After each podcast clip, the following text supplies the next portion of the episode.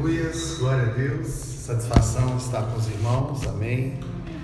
É, top demais o, o, louvor aqui em família, né? Eita glória! É, Deus derramou uma unção especial nessa família, né, Pastor Jaime? É, realmente o Pastor Jaime pode dizer: Eu e minha casa serviremos ao Senhor. O, não sei se vocês sabem, né? Eu perdi meu pai desse ano. E um dos grandes legados que eu recebi do meu pai foi ele ser homem de Deus.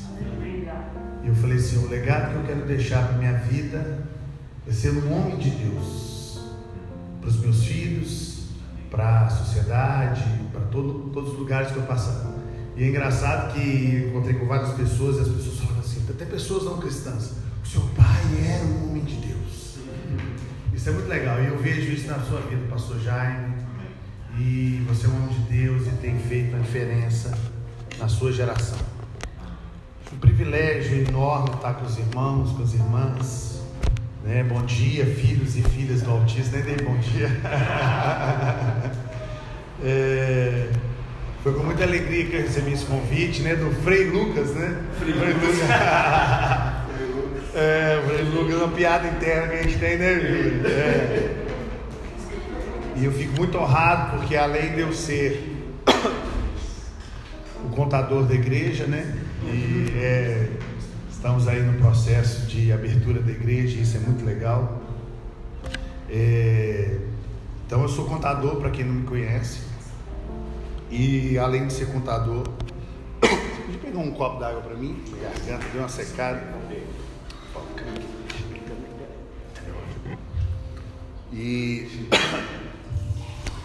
é, eu sou contador, como eu disse, e também lá na igreja eles me chamam de pastor não oficial. e temos feito um trabalho lá com os adolescentes, a Igreja Batista de Ladalva. Pastor Hebe mandou um abração para você, junto para todos os irmãos aqui. Falou que em breve, está te devendo uma. Ah, falou que em breve ele vai, vai estar aqui. Hoje é até casamento da filha dele, agora de manhã, da Carol.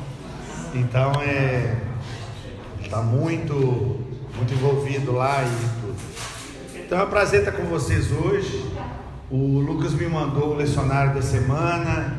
Eu estava comentando com a irmã Vanilda que eu preparei uns três sermões. e hoje de manhã, seis horas da manhã, eu acordei e preparei outro e foi em cima do, do Salmo 19 que vocês leram agora de manhã. Foi de Deus, foi muito bom. Eu ia falar sobre o rei Josias, né? Só que o sermão estava ficando grande demais, viu? já tinha 10 páginas. Era, virou um testamento, né? Então eu falei, não, vou falar mais simples, é domingo, senão o pessoal vai, vai dar uma fome, o pessoal vai querer ir embora e aí o negócio vai ficar complicado. Mas eu quero falar sobre o Salmo 19, que é um salmo que já me impacta muito já tem muito tempo que esse salmo fala no meu coração. E hoje eu quero falar para vocês dele. O, vamos ler de novo o Salmo 19, que é, ler a palavra de Deus uma, duas, três, cinco vezes não é suficiente, né? Porque ela renova todo momento que você lê. Então abra sua Bíblia, seu tablet, seu celular, né? Seu aplicativo da Bíblia. Os céus proclamam a glória de Deus, e o firmamento anuncia as obras das suas mãos. Um dia declara isso a outro dia, e uma noite revela conhecimento a outra noite. Sem discursos nem palavras, não se ouve a sua voz. Olha que legal. Mas a sua voz se faz ouvir. Oi, gente, é lindo, né? Por toda a terra e as suas palavras até os confins do mundo. Ali pôs uma tenda para o sol, que como um noivo sai do seu aposento e como um herói se alegra a percorrer o seu caminho. Sai de uma extremidade dos céus e percorre até a outra extremidade. Nada se, se esconde do seu calor A lei do Senhor é perfeita e restaura a alma. O testemunho do Senhor é fiel e dá sabedoria aos simples. Os preceitos do Senhor são retos e alegram o coração. O mandamento do Senhor é puro e ilumina os olhos. O temor do Senhor é limpo e permanece para sempre. Os juízos do Senhor são verdadeiros e inteiramente justos. São mais desejáveis que o ouro, sim, do que o ouro muito puro, mais doces do que o mel que se goteja dos favos. Também o teu servo é advertido por meio deles, e há grande recompensa em segui-los. Quem pode discernir os seus próprios erros? Absolve-me dos que me são ocultos. Guarda também o teu servo da arrogância, para que não me domine. Então serei íntegro e ficarei limpo de toda transgressão. As palavras da minha boca e a meditação do meu coração sejam agradáveis na tua presença, Senhor, minha rocha e meu redentor. Amém? Amém. Senhor, fale conosco através da tua palavra. Em nome de Jesus que nós choramos. Amém. Amém? Esse salmo foi escrito há mais de 600 anos, né, antes de Cristo, né? Ah, mas parece uma poesia moderna, né? Essa paradoxa aqui de, de você ouvir, né? Não tem discurso, não tem palavra, não se ouve a sua voz, mas a, a voz você pode ouvir. Coisa linda, né? Parece um filme do Woody Allen, né? Aquela coisa assim, é, muito bonita, né? E são temas aparentemente adversos sem qualquer relação, muitas vezes, deixa a gente espectador, né? É, com elo entre uma obra concebida e o seu autor. Você fica assim, olha que coisa linda, que, que, palavras maravilhosas, os céus proclamam a glória de Deus. Você fica, você lê, você fica assim, dá para você ficar o dia todo meditando nesse texto, porque é um texto muito rico e de beleza física, de beleza de, de literatura, de beleza espiritual, e isso é muito lindo. E no nosso dia a dia é normal fazermos ah, da lei de Deus, né, como juízo, né? A gente, quando a gente fala de lei, né, ele fala a lei é perfeita. A gente pensa em juízo, a gente pensa no não roubarás, não adulterarás, não dirás falso testemunho. Então a gente pensa, quando fala de lei, a gente pensa isso. Agora, você dizer que a lei é mais doce que o mel? Uai, você pensa que não matarás é mais doce que o mel? Não furtarás? Uai, tem alguma coisa estranha aí, né? Dá um sentido é, de uma satisfação que. Como é que a pessoa tem uma satisfação numa lei que é mais doce que o mel? Tem uma, alguma coisa estranha, né? Em outras palavras, é o prazer de ter uma consciência tranquila, né? Ó, cumprir a lei, olha legal, bacana e tal. Mas o salmista parece que ele não está falando de nada disso. Dessa lei do não roubarás, dessa lei não furtarás, né? Mas está também falando disso, é muito legal. Né? Então, quando a gente lê o salmo primeiro, o homem bom tem a sua satisfação na lei do Senhor. E é claro que quando o salmo primeiro é descrito da lei do Senhor, ele não está falando é, de uma lei dos dez mandamentos somente.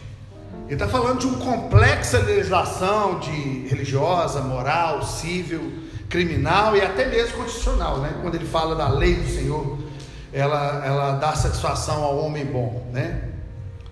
Então ele está falando da lei lá de Levíticos, de Números, de Deuteronômio.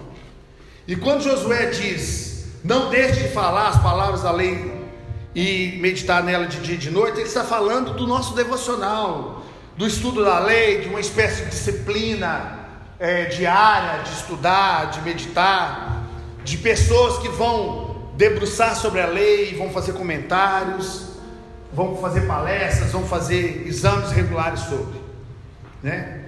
E quando um judeu, igual Davi aqui, declara, né, a satisfação pela lei, é o mesmo que nós dizemos que nós amamos história, que nós amamos química, que nós amamos física, é a mesma coisa. Quando ele fala aqui é, dessa satisfação que ele tem na lei, né? ele olha para o texto, ele olha, é, né? não sei qual a matéria que você mais gosta, né?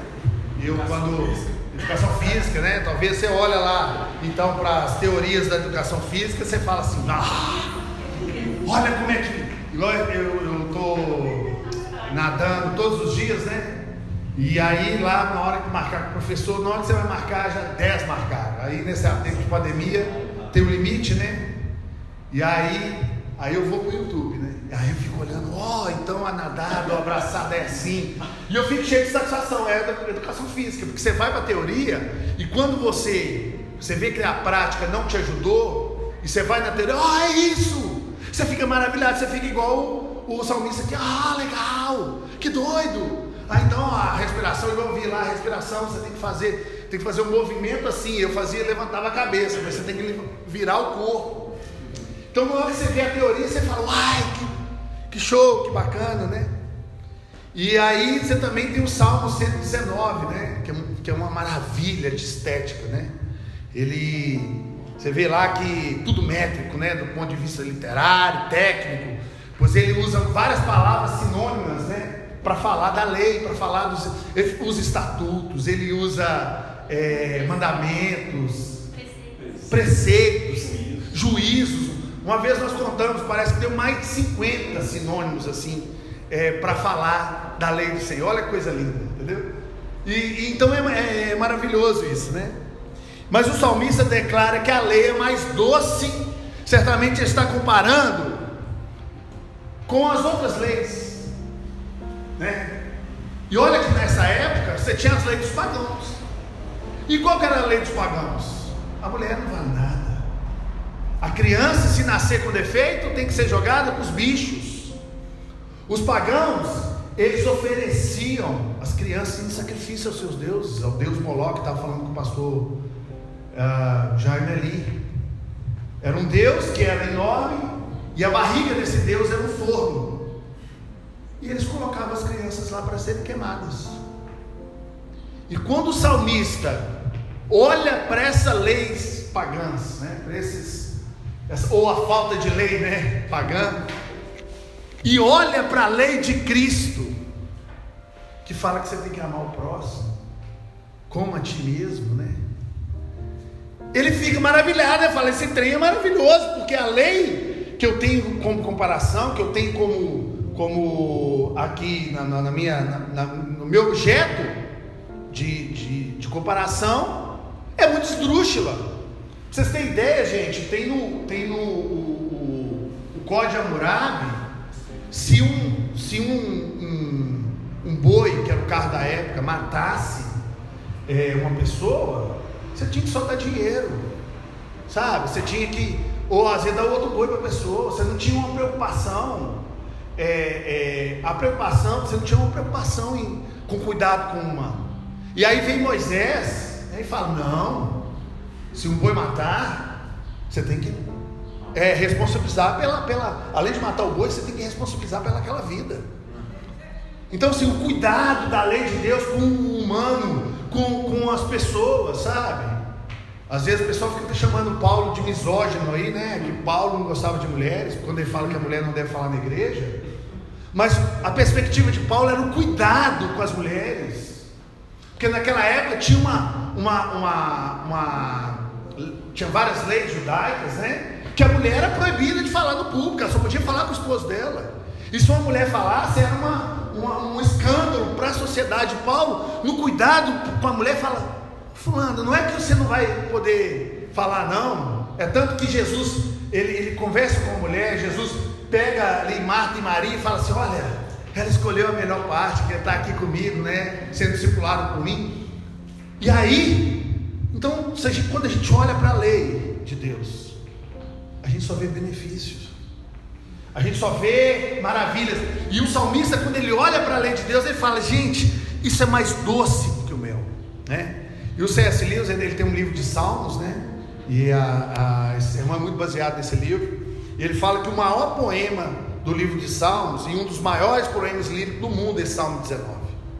E olha que o cara é um catedrático, né? E ele fala que esse Salmo 19 é. Então dá para a gente ficar aqui o dia todo falando de texto por texto, é, é, versículo por versículo, mas eu quero me ater a três pontos, três fontes que testemunhos de Deus ah, nesses, nesse texto, né? Poderíamos usar como outras, outras referências, outras questões, mas eu quero falar sobre o testemunho de Deus nesse texto aqui, né? Que nos tornam indesculpáveis, nós humanos, indesculpáveis. Se você que está ouvindo aí na live, nós que estamos aqui, não nos dobramos, não temos essa mesma perspectiva que o que Davi teve aqui, alguma coisa está errada. Você precisa de de pensar mais sobre a sua existência. A primeira é a natureza, né?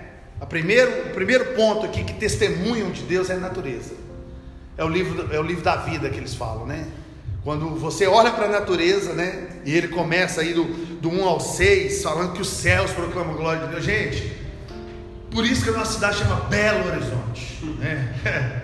Você olha para o céu, gente, 6 horas da tarde, coisa linda um vermelho misturado com um amarelo, com cinza, uma coisa assim maravilhosa, né?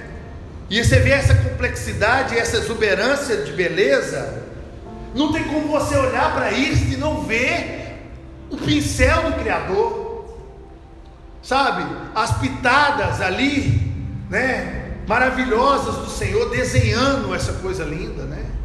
Tem gente que acha que isso é automático, né? Jesus, quando ele, ele falou assim: cessa-se o vento, é, para de chover. Os discípulos ficaram maravilhados, mas os discípulos ficaram maravilhados naquela hora, porque Jesus estava ali. Mas nós não ficamos maravilhados quando a chuva para, a gente acha é automático. É a mãe natureza, né?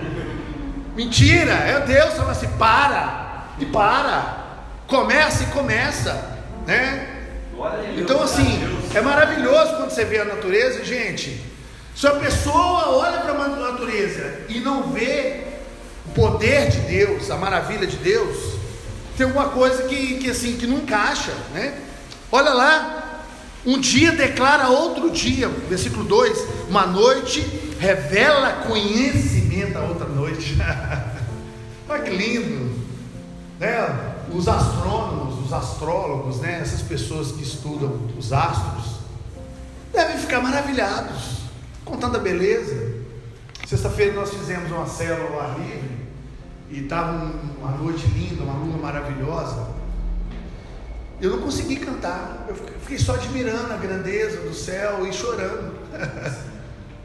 a música não foi tão suficiente para transmitir a presença de Deus para minha vida. Eu olhei para o céu e vi a grandeza de Deus. Então, o primeiro testemunho que a gente tem é a grandeza de Deus. Então, se você, meu irmão, você, minha irmã, às vezes você está duvidando que Deus pode cuidar de um probleminha pequenininho da sua vida. Olha para a complexidade desse universo. Que Ele sustenta aonde? Nas mãos dele, como diz o O Senhor é tão poderoso, tão poderoso, que o sopro dele, lá no Apocalipse, fala que vai destruir a, a, a terça parte da terra. Coisa linda, porque o nosso Deus é todo poderoso e é o Criador dos céus e da terra. Então, está com dificuldade, está passando por problemas? Olha para a criação de Deus, olha para a natureza e vê essa complexidade toda. O Senhor com a palavra haja, ele fez acontecer, e com o seu problema, com a sua situação, com as suas tribulações. Isso aí não é nada comparado a essa grandeza de Deus. A outra revelação é a revelação das Escrituras. A Torá, né? Essa profundidade, essa extensão, essa perfeição, evidencia que há um autor por trás desses escritores, né? Que extrapola a humanidade. Você vê a, a, a sincronia dos textos, gente. Você vê uma coisa até 1950, eles não, eles, eles, eles duvidavam ainda da historicidade dos textos bíblicos. Aí o Senhor fala assim: ah, cá, vai ali naquela caverna ali de Wuhan, né? Vocês vão achar uns textos ali, que aqueles textos vão bater 99% com os textos que os maçoréticos foram os judeus, né? Que foram selecionados para transcrever os textos. e agora não tem ninguém mais para falar. Por quê? Porque a lei do Senhor é perfeita. Aleluia. É, é o que diz isso aí a partir do 7. A lei é perfeita e restaura a alma. Quantos e quantos de nós já fomos abalados ao ler um texto bíblico, Deus falar com você profundamente e você chorar? O próprio C.S. Lewis, ele converteu lendo textos bíblicos. Ali, ó, maravilhado, é, recebeu a presença de Deus ali, na, na, na casa dele, e ajoelhou e se entregou a Deus. Não há um problema que as pessoas querem domesticar Deus, um Deus domesticável, né? Aquele Deus meuzinho ali. Mas ele é um Deus selvagem. é, ele é selvagem. Ele chega e fala, ó, muda tudo. Às vezes a pessoa está lá, não, eu sou meu um ateu, eu sou, eu não acredito, eu acredito na ciência. É. Aí vem o Senhor e bagunça aquilo tudo ali, e o cara se dobra na presença de Deus, igual aconteceu com C.S. Lewis, e se entrega a Deus e é um ícone. Outro lá, Paulo, começa a perseguir os cristãos, pega as mulheres arranca pelo cabelo e arrasta. E o Senhor faz ele cair do animal, né? Que a gente não sabe se é cavalo, se é. Mas deve ser cavalo, porque eles estavam correndo muito rápido, né? Ele estava com muita pressa para perseguir os cristãos. E aí o Senhor fala assim: ele caiu, ai, o que aconteceu? Estou ouvindo uma voz, Saulo, Saulo. E aí ele fala: ai, o que aconteceu? Fica todo doido. E o Senhor, você está me perseguindo.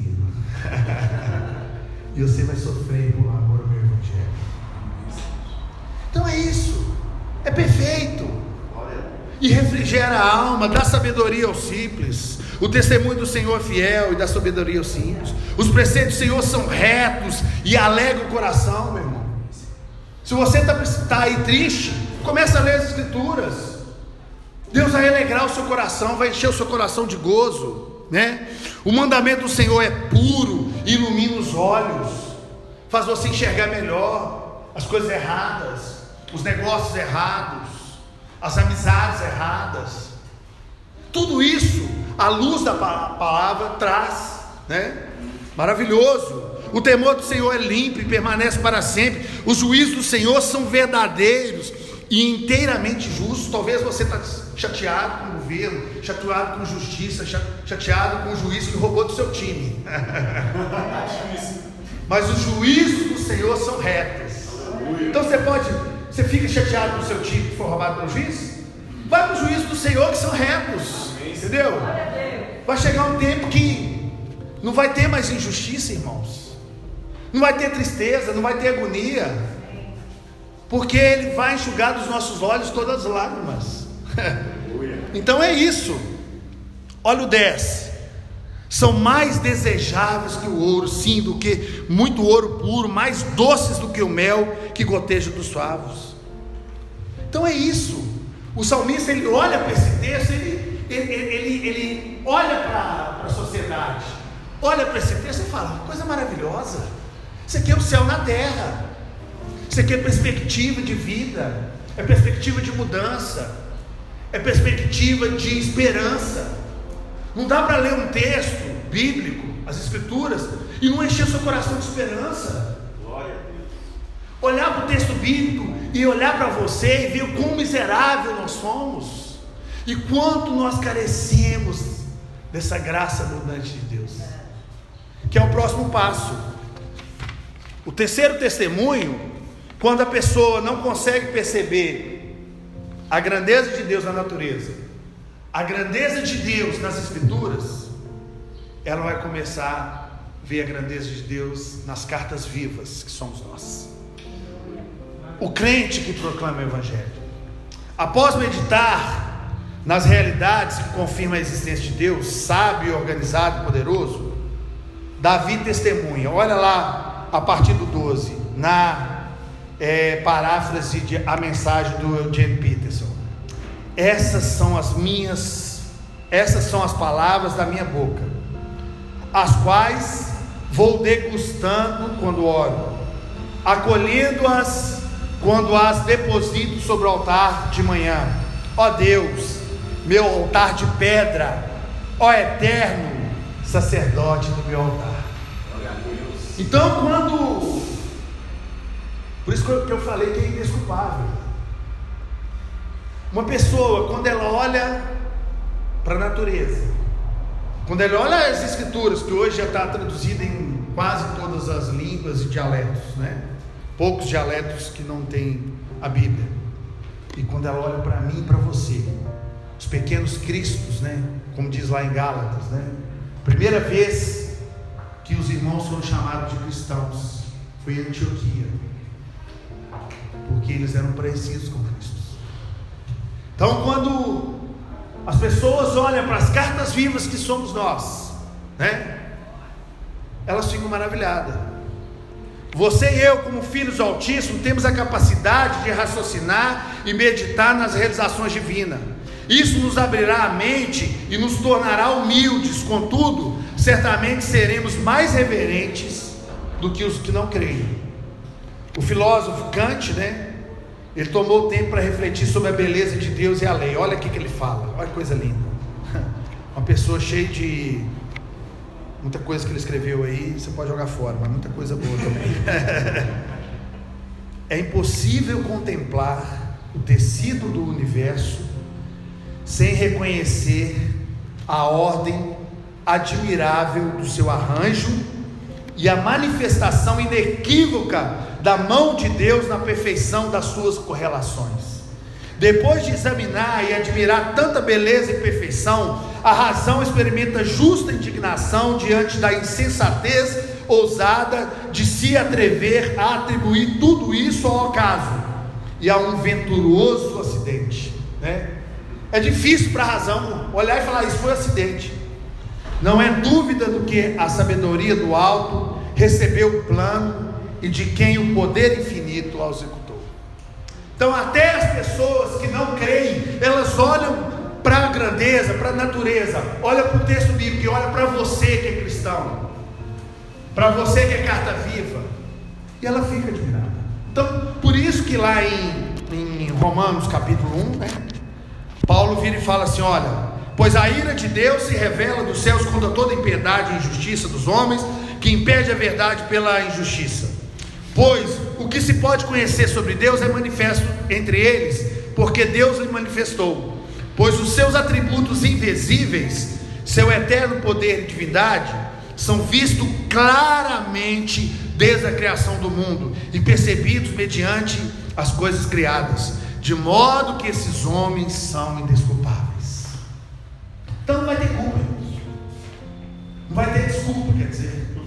Não vai ter desculpa a pessoa falar, olha, eu não, eu não criei porque, porque eu não tive oportunidade. Eu não criei porque eu não vi evidências. eu não criei porque cientificamente não, não tem prova.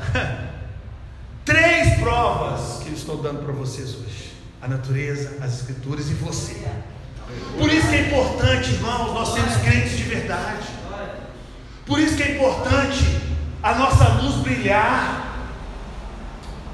Porque se a pessoa não vê grandeza na natureza e fala que é acaso, mãe natureza, se a pessoa pega um texto e fala, foi escrito por homens, ela tem você, Amém. que está andando aí, ó, e testemunhando. Se você roubar, você não rouba mais. Se você prostituir, você não prostitui mais. Se você chapa todos e cai no chão, você não faz isso mais. Porque você hoje é carta viva. Aleluia. E o Kant ele falou outra coisa ainda, ele fala: "O céu estrelado acima de mim e a lei moral dentro de mim são duas coisas que enchem a minha alma de admiração e reverências crescentes." Então, é, quando a gente fazia aqueles evangelismos nas ruas, né? Aí tinha um folhetinho, não sei se era verdade, né? Que as pessoas, é, às vezes, para é, pregar o evangelho, usa de artifícios até não cristãos, né? Falando das últimas falas dos grandes homens, né? Não sei se você já viu, Júnior. Então, assim, aí falamos, cara, estou vendo fogo, o outro falando, ah, não sei o quê. Mas eu acredito, irmãos e irmãs, uma pessoa em sã consciência, sabe? Uma pessoa assim, lá no fundo da sua alma, ela não consegue ficar sem perceber a presença de Deus. Eu não estou falando porque eu sou cristão, não. Estou falando de relatos de homens que chegou ao ponto que ele, ele ficou tão na parede, tão na parede, estudou, leu, releu, produziu obras, que ele chegou à conclusão que há o poder de Deus na natureza, há o poder de Deus, não tem é, é, é, nada que, que, que realmente, não, não no, no final das coisas, no, no limiar da vida, as pessoas chegam a essa conclusão: do poder de Deus e, do efeito do poder de Deus no universo. Então, tem os que não enxergam o testemunho da criação, tem os que ignoram o testemunho da revelação, mas Deus oferece graça ao mundo através do testemunho da conversão de cada um de nós. É indesculpável a pessoa ver um cara, igual um vizinho meu lá, que vivia caído no chão, lá no Marajó, morto praticamente, e ele passando com a Bíblia debaixo do braço. É indesculpável ver uma pessoa que estava no crack aprofundado, igual o pastor Fábio lá da nossa igreja. 20 anos no crack. E hoje é um pastor lá. Pegava vinho, fumava, fumava o baseado na Bíblia, com o texto bíblico. Alguém pegou para ele, deu a Bíblia para ele lá e estava lá na, nas quebradas. Pegou o texto, enrolou e várias vezes zoava. Hoje está lá. Entendeu? Hoje está lá, é o testemunho de pessoas passaram por pessoas. Então não tem como você olhar para essas pessoas e não falar igual Davi falou. É mais doce do que o mel. É lógico que as pessoas usam outra expressão. Deus existe mesmo, porque fulano é um drogado, isso, aquilo, e hoje é um pai de família. É a mesma expressão de Davi lá, quando ele fala que a lei é mais doce do que o mel. A pessoa fica maravilhada com o testemunho. E indo para o final, essa graça é oferecida por Deus através da nossa conversão. Seja tão relevante, tão relevante, que os que não creem, que certamente já veem beleza no testemunho da criação, possa ver também o testemunho da revelação de Cristo em nós, que são as cartas vivas. Então dirão, como você e eu certamente diremos, são mais doces do que o mel, do que as gotas do favo de mel. Amém? Vamos orar. Senhor, muito obrigado por essa mensagem, muito obrigado, porque os céus proclamam a sua glória, nós proclamamos a tua glória, as Escrituras proclamam a sua glória, Pai. Muito obrigado, Senhor, porque o Senhor tem nos dado vida e vida em abundância. Para que nós possamos proclamar esse Evangelho, para aqueles que não conseguem com seus olhos e com seus ouvidos é, perceberem a beleza desse Evangelho, que esse Evangelho possa ser percebido, essa beleza, através de nossas vidas, através da nossa experiência de conversão, através da nossa, das nossas obras, que Jesus disse: verão as suas obras glorificarão o vosso Pai que está nos céus. Nos ajude, Senhor, a sermos essas cartas vivas, para, é, junto com a criação e junto com as Escrituras, completarmos essa obra maravilhosa da redenção do Senhor.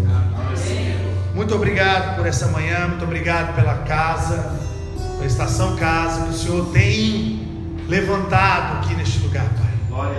Que o Senhor venha acrescentar muitos e muitos, ó Pai, que serão salvos, ó Pai, através, ó Pai, deste lugar, dessas pessoas, dessas cartas vivas que estão aqui, ó Pai. Em nome de Jesus, nós te agradecemos. Amém.